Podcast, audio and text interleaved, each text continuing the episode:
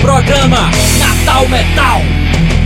Olá pessoal, começamos agora mais um programa Natal Metal e hoje teremos Eri Scott. Ele que foi baixista de bandas de metal como Horus e Crosskill, tocou em algumas bandas de São Paulo e outras quando voltou a morar em Natal. Ele também capitaneou o bar Hells, que depois virou El Rock, até seu fechamento em 2020. Para começar, Eri, conta um pouquinho, quem é você? É, boa noite, galera do ouvinte do Natal Metal, boa noite, Daniel. É, eu sou baixista, né? Toquei em algumas bandas, como você bem falou, aqui em Natal, em São Paulo. Sou artesão, ex-dono de bar, ex-dono de estúdio e entre outras coisas mais.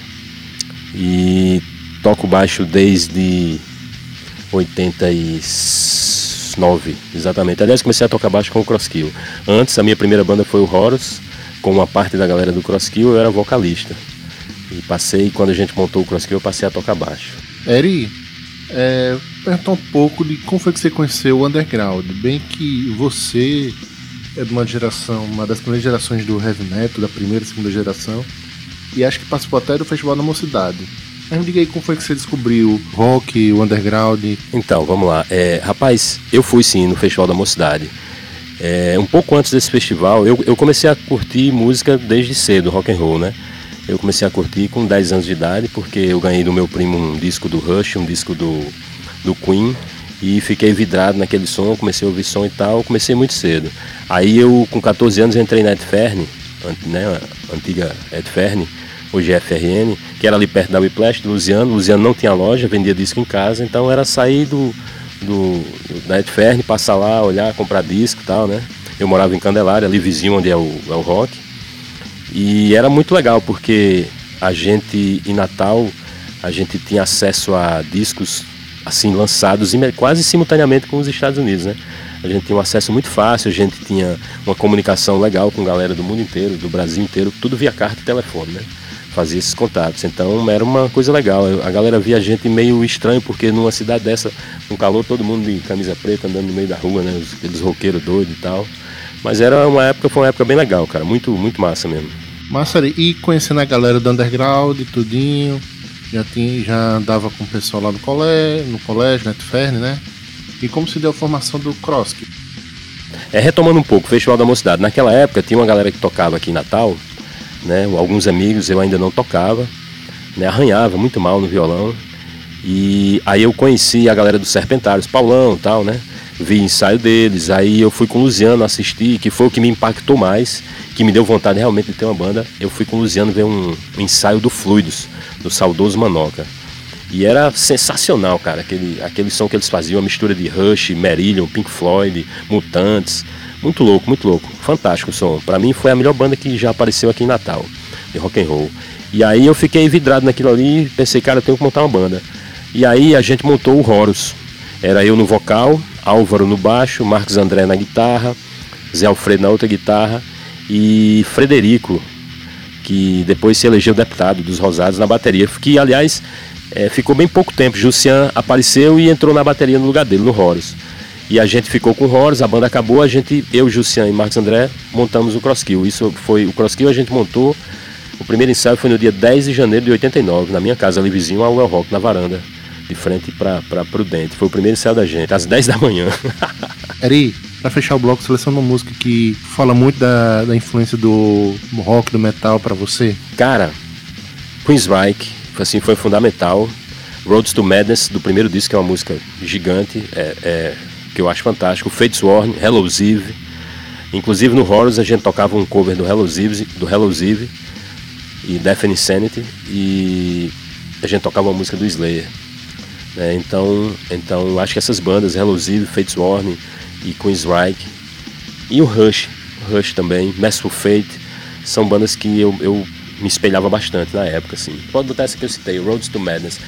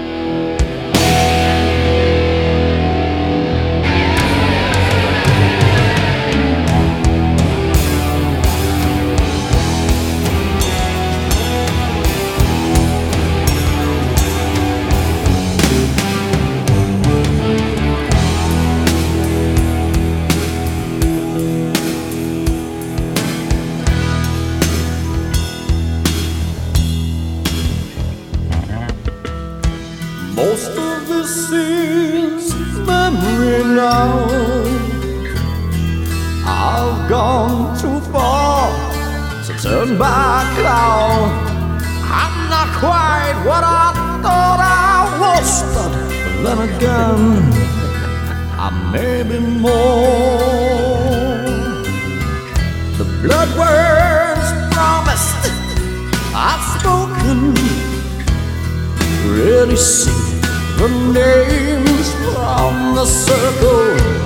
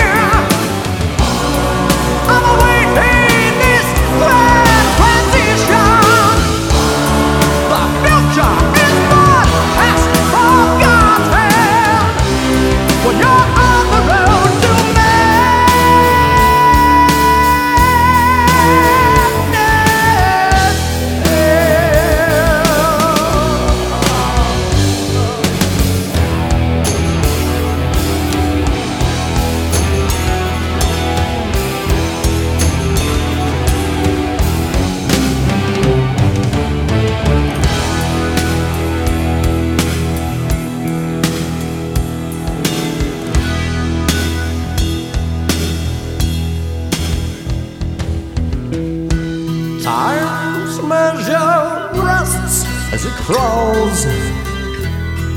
I'll see its face in the looking glass. Stop!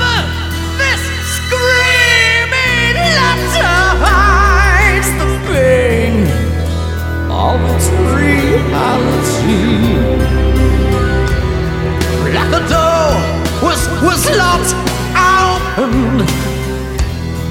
Oh, now I paid that price tenfold over.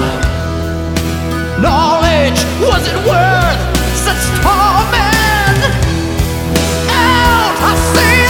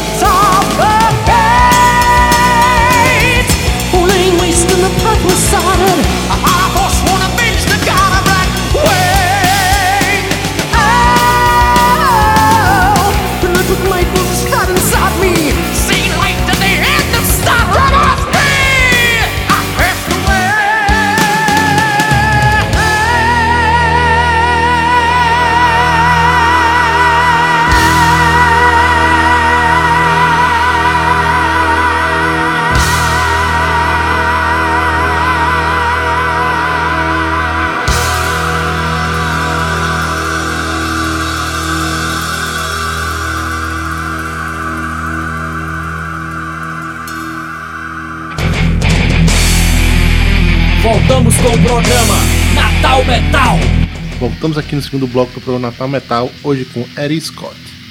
Eri, eu sempre escutei muito que o Crosskill era frente do seu tempo. O som de vocês era intrincado, era um cheio de passagens. Isso foi uma coisa proposital ou foi uma coisa natural que aconteceu com vocês? Cara, eu sempre gostei de, de músicas diversificadas, mudança de ritmo, de andamento, de estilo, né, de rock progressivo, gosto bastante. Então eu acho que isso foi uma coisa fundamental. E Marcos André e Jussian, que a gente era o núcleo básico assim no início de composição.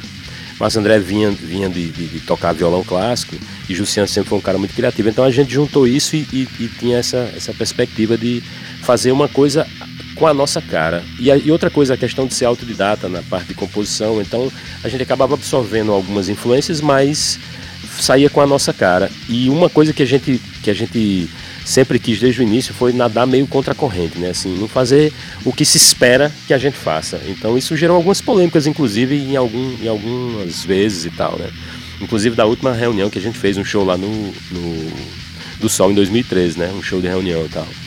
A gente sempre quis andar contra a corrente, assim, você não espere o óbvio que a gente não vai fazer o óbvio, vai ser sempre algo fora do que você espera.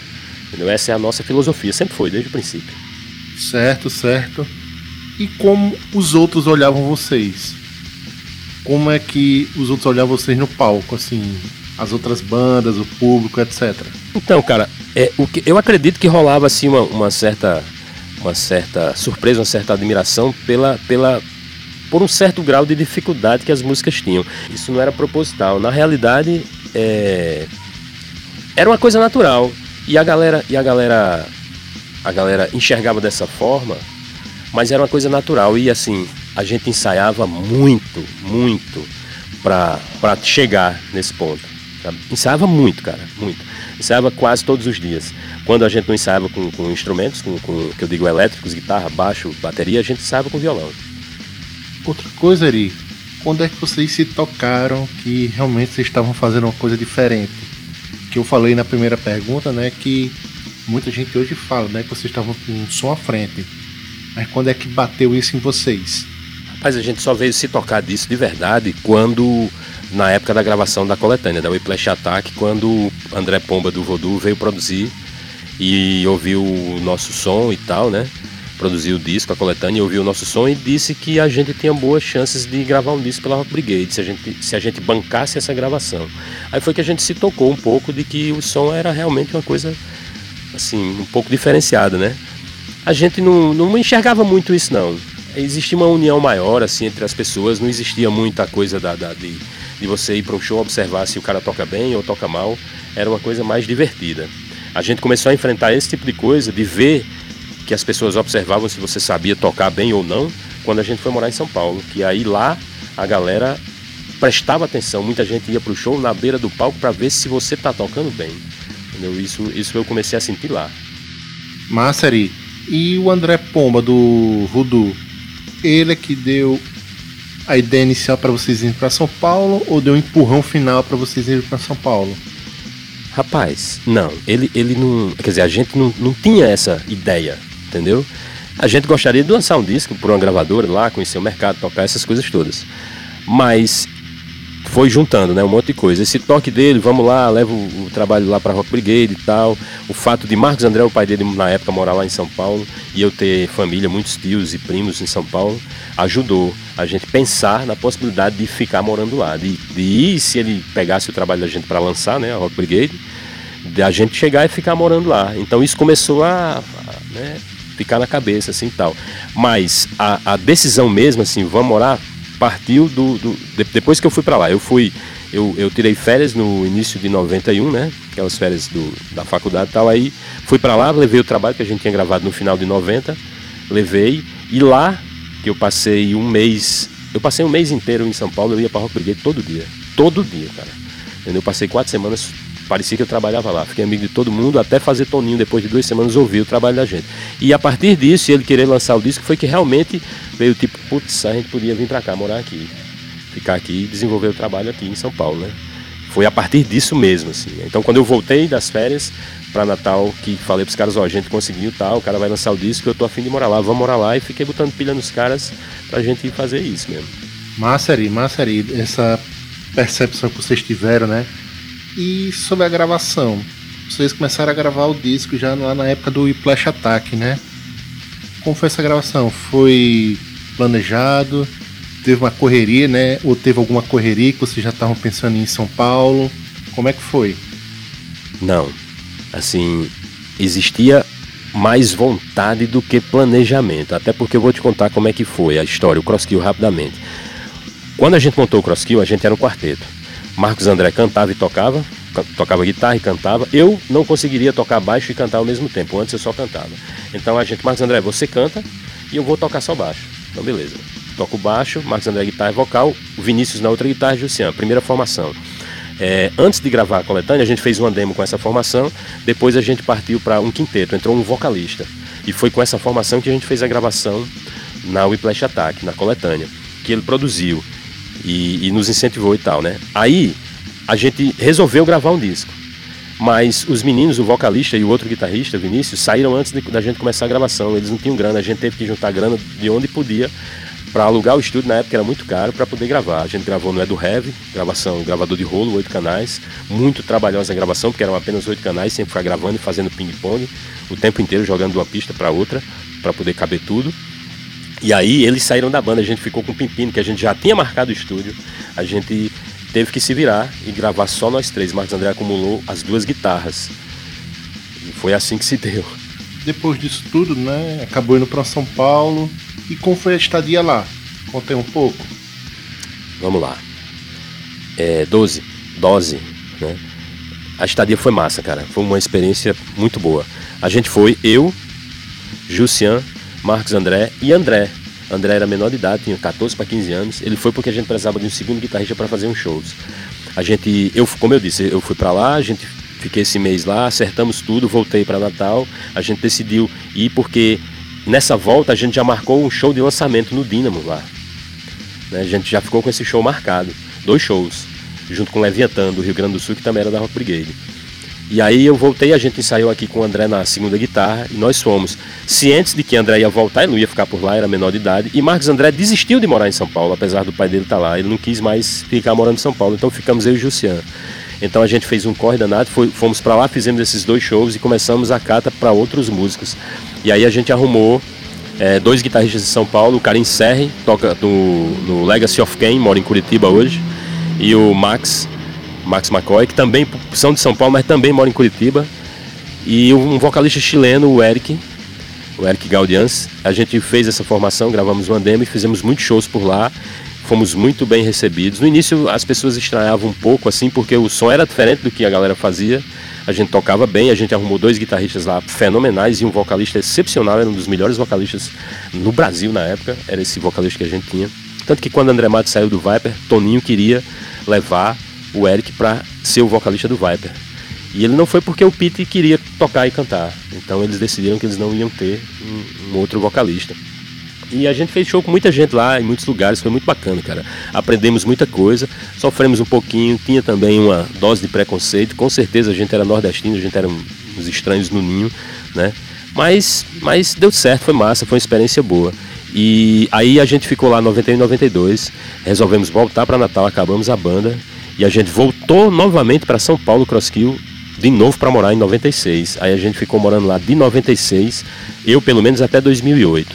André, é, que era irmão de Edu, que tinha tocado nesse show, ele, ele foi com a gente morar lá, Ricardo foi, foi uma galera, a gente tinha a Embaixada Potiguar lá, a gente morava num sobrado enorme, uma casa grande, a gente morava em cinco, né? Eu, Jussian, é, Eduardo Banana, que era tecladista do Deadly Fate, ele foi com a gente para São Paulo, entrou no CrossKill e foi com a gente. Franklin também, não morava com a gente, mas foi. Ricardo, eles tocavam no Brutal Brain, Ricardo e Franklin. E no CrossKill era, éramos eu, André, e Banana, e a gente arrumou um vocalista do lá, o Liba Serra, e depois o Danilo Martiri. E aí, isso em 96, né? A gente ainda ficou com o Crosscut de 96 até 99, 2000 por lá. Foi uma fase meio ruim, tava, tava rolando aquela coisa do grunge e tal. Então, a gente fez um, um, alguns shows, mas pouquíssimos, assim, quase nada, assim, não tinha muito espaço pro metal mais tradicional na época, não. Tava, tava bem ruimzinho. Aí a gente ficou ainda com, com o Crosscut até 99, 2000, por aí. mais ou menos isso. E fizemos o revival no do Sol em 2013. Massa, massa, é muita história aí, viu? Muita história, acho que daria uma tarde todinha de entrevista sobre esse estadio em São Paulo. E vocês gravaram alguma coisa durante esse tempo? Nós temos duas demos apenas, duas, três demos. Uma demo feita teve, teve a demo de 91 com o chileno Eric de Haas, é, Eric de Haas, Eric Audians. Teve a demo que a gente fez aqui em 95 antes de voltar para São Paulo e teve uma demo que a gente fez lá com o Danilo nos vocais. Foi a última que a gente fez, acho que em 98, eu creio. Acho que foi a última demo que a gente teve. Shows não, naquela época era difícil, né? Gravar, não tinha celular, não tinha essas coisas, então era mais complicado. E pensam relançar de alguma forma, como o Sodoma fez, com CD de luxo, com encarte, com várias fotos, com bônus, etc. do primeiro disco? Sim, sim. Estamos em negociação aí com, com uma galera aí para ver se a gente relança, na verdade, o Escape into Fantasy em CD com alguns bônus dessas demos antigas. Massa, vou aguardar porque ficou muito bonito Sodoma e com certeza vai ficar muito bonito quando vocês relançarem. E para fechar o bloco, vou selecionar Hammeron, que é da mesma época, tocando Chernobyl, gravado no Whiplash Volume Attack 1.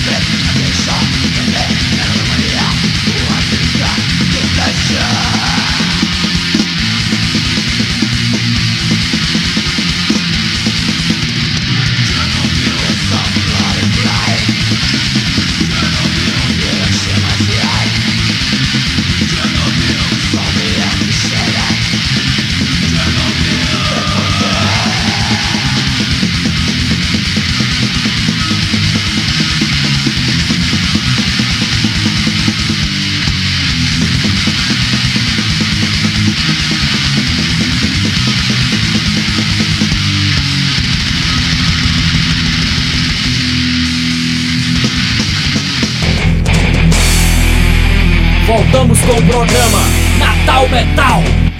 Voltamos no terceiro bloco do programa Natal Metal, hoje com Eri. Eri, a novidade de hoje é o Crosskill voltou. Sim, voltou. É, inicialmente aqui, inicialmente não, a, a, a intenção basicamente é, é fazer meio que um coletivo, entendeu? Com a participação de muitas pessoas, muitos caras que tocaram durante todo o tempo no Crosskill, desde o princípio. Então vai ter a participação de vários vocalistas, vários guitarristas, né, várias pessoas que tocaram aí no Crosskill. E a gente vai começar a pré-produção de um EP. Deve ter aí entre quatro e seis músicas. A gente vai começar essa semana exatamente a fazer e realmente é, um, é uma volta mesmo assim mais definitiva. E temos outros planos aí, outras coisas que eu vou contar também numa próxima vez aí. Preciso que eles, que eles se concretizem mais um pouco para eu poder realmente falar.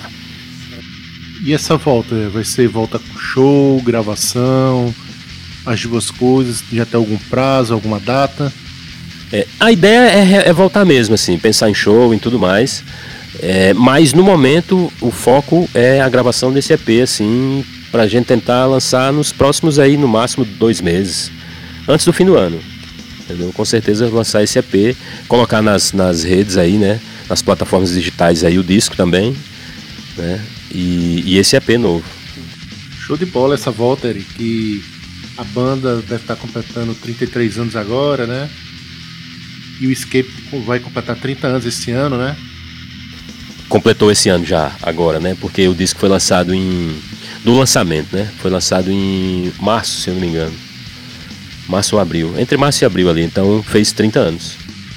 Outra coisa, Ari, é, vocês participaram de duas cenas, né? Uma aqui em Natal no começo dos anos 90, outra em São Paulo no começo dos anos 90, e você vai entrar numa cena totalmente modificada, renovada do que era que você viveu como banda, né? Você viveu como pessoa atuante, né? Com, com bar e tudo.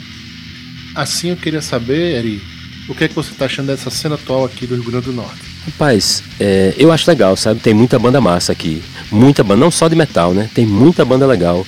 Na verdade, o, o Brasil, rock and roll e a música underground deu um salto grande nos últimos, talvez, talvez 10, 15 anos, deu um salto grande, eu acho, assim, tem muita banda bacana. Na época lá do Hells e do El Rock mesmo, passaram muitas bandas do Brasil por lá, de diversos estilos, e é muito legal.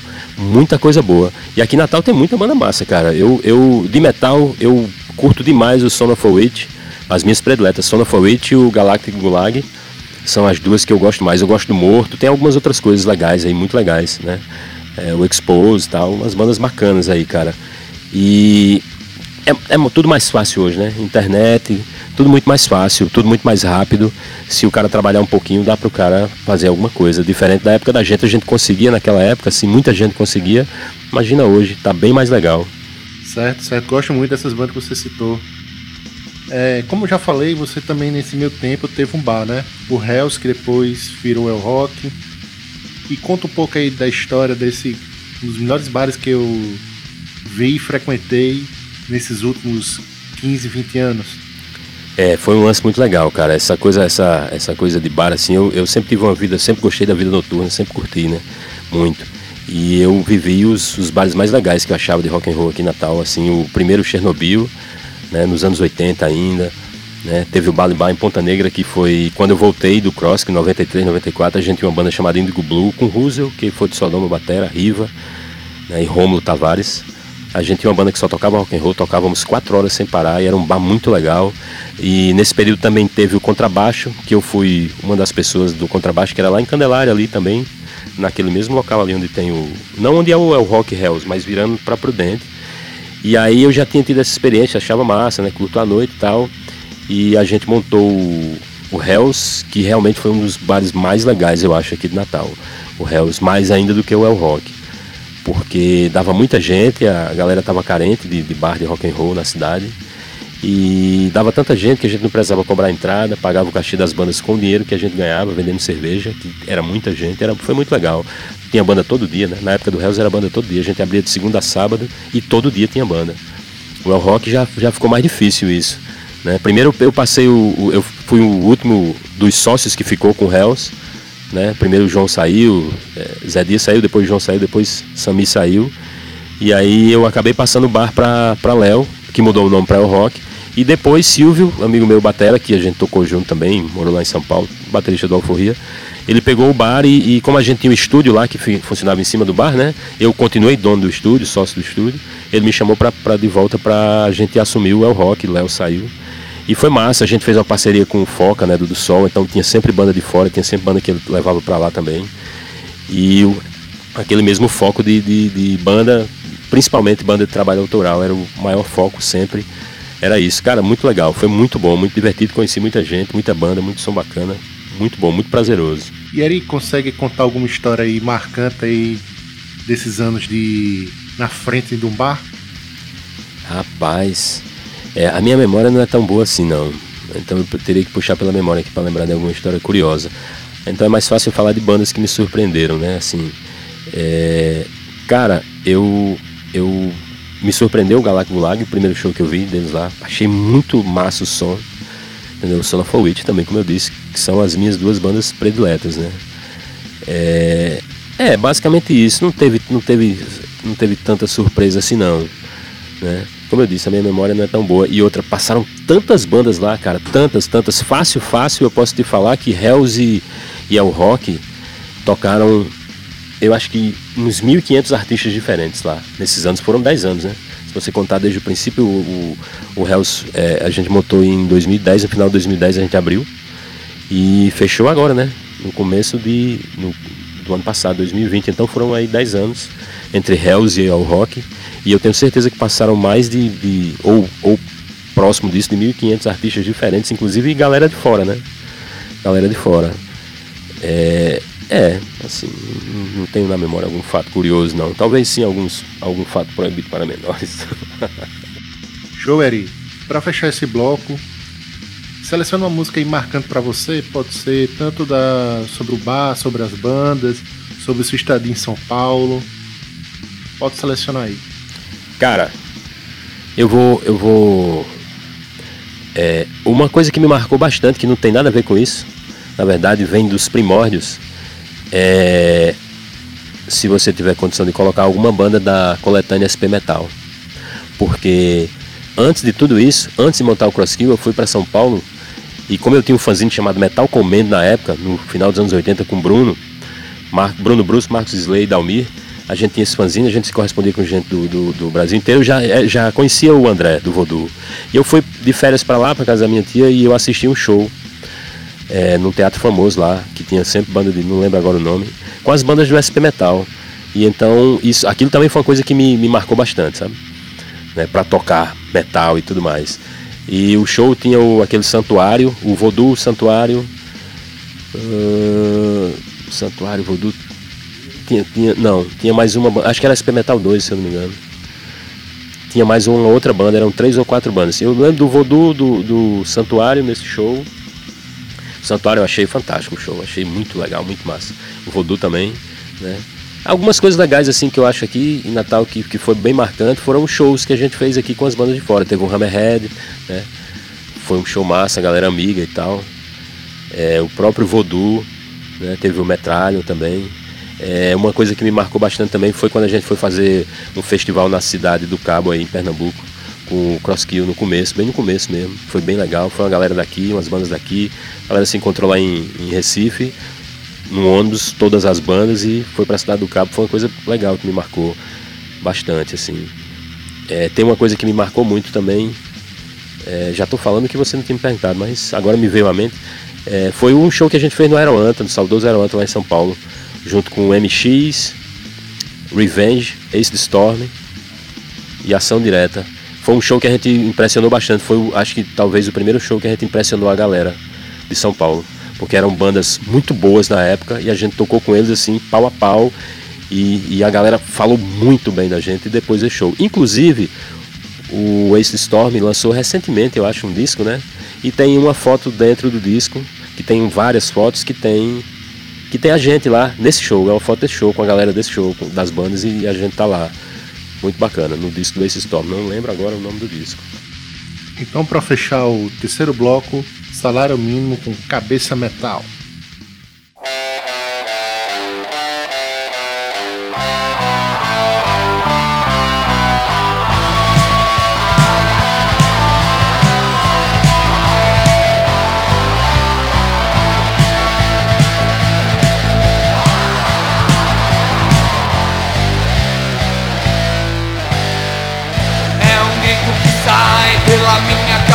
passar.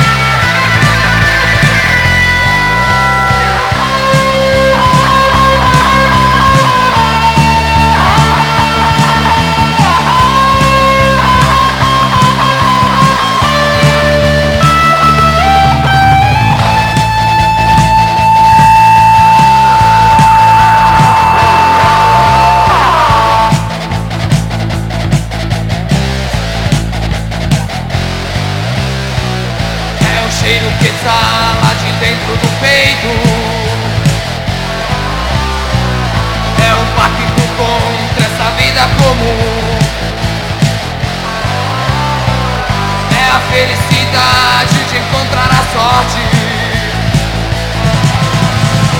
É a morte encontrando a fé de cada um. Como um homem de ferro, como um ser glacial. As emoções são secretas. metal, em minha cabeça metal.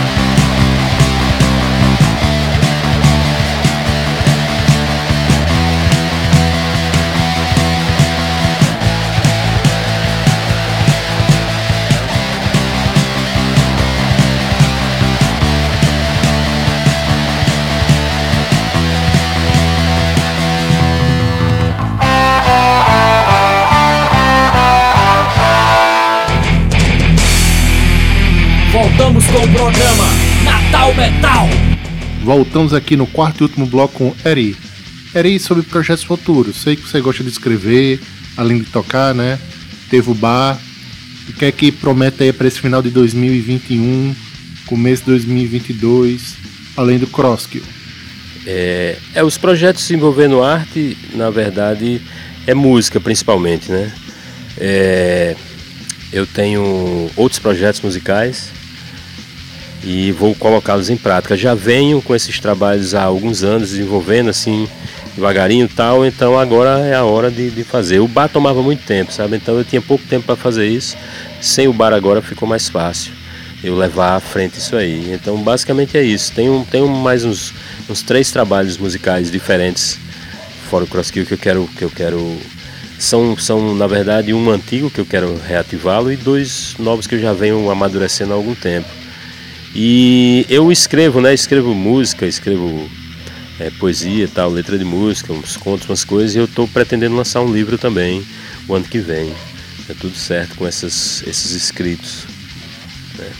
Basicamente são esses os projetos. E o bar, infelizmente, por enquanto, não está, não está nos meus planos de voltar, não. Show, show. Quero conhecer essas outras bandas, viu, Eri? Agora vou me despedindo de você. Muito obrigado pela entrevista. Foi demorado, demorado no no quesito de a gente encontrar uma data, né? Primeira entrevista presencial em quase 20 programas, mais de 20 programas. Primeira entrevista presencial, acho que desde o décimo programa ou do oitavo programa, não lembro agora. E deixo o microfone aberto para você dar sua palavra final, dar o seu alô, seu tchau. É, galera, muito obrigado, Daniel, pelo convite. Foi um prazer, né? Falar sobre tudo isso. E a mensagem que eu tenho é que a galera não deve desistir não, né, cara? Tem que correr atrás. Tem que correr atrás. A gente correu atrás do que a gente queria e deu certo numa época que era mais difícil que hoje. Então não tem que desanimar não, pelo contrário, tem que sempre ir atrás. Manter o foco e correr que dá certo. As coisas estão mais fáceis, apesar dessa pandemia, apesar de, de, de tudo isso, né? E antes que eu me esqueça, um fora Bolsonaro, obviamente, né? Então tá tudo meio difícil nesse sentido e tal de grana, mas tem tem as leis aí de incentivo à cultura aí, dá para o cara fazer algumas coisas. E mesmo sem esse incentivo, tá mais fácil de fazer, dá pra gente correr atrás, né? Tem participação de um gato aqui. Bom, é isso, cara. Foi um prazer, valeu, obrigado pelo convite aí. E vamos fazer música, né? E um som, Cara, você pode poderia rolar um, uma música aí do Mosher Coyote, acho que é uma banda massa que também que eu curto. Valeu a todos novamente. Obrigado a todos por ouvirem o programa até aqui. Até a próxima semana. Mais uma vez obrigado, Eri. E para fechar teremos Mosher Coyote com Walk of the Untouchable, Escape to Fantasies do Crosskill. Valeu e até a próxima semana.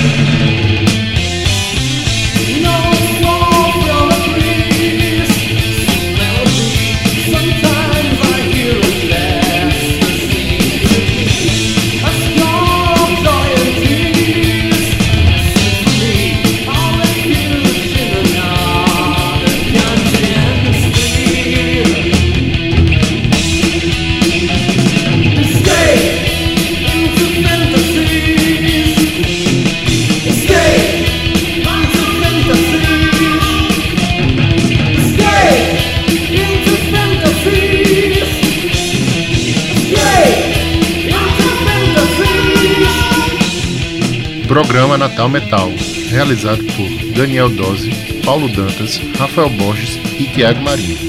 Mais informações no Instagram Natal Metal.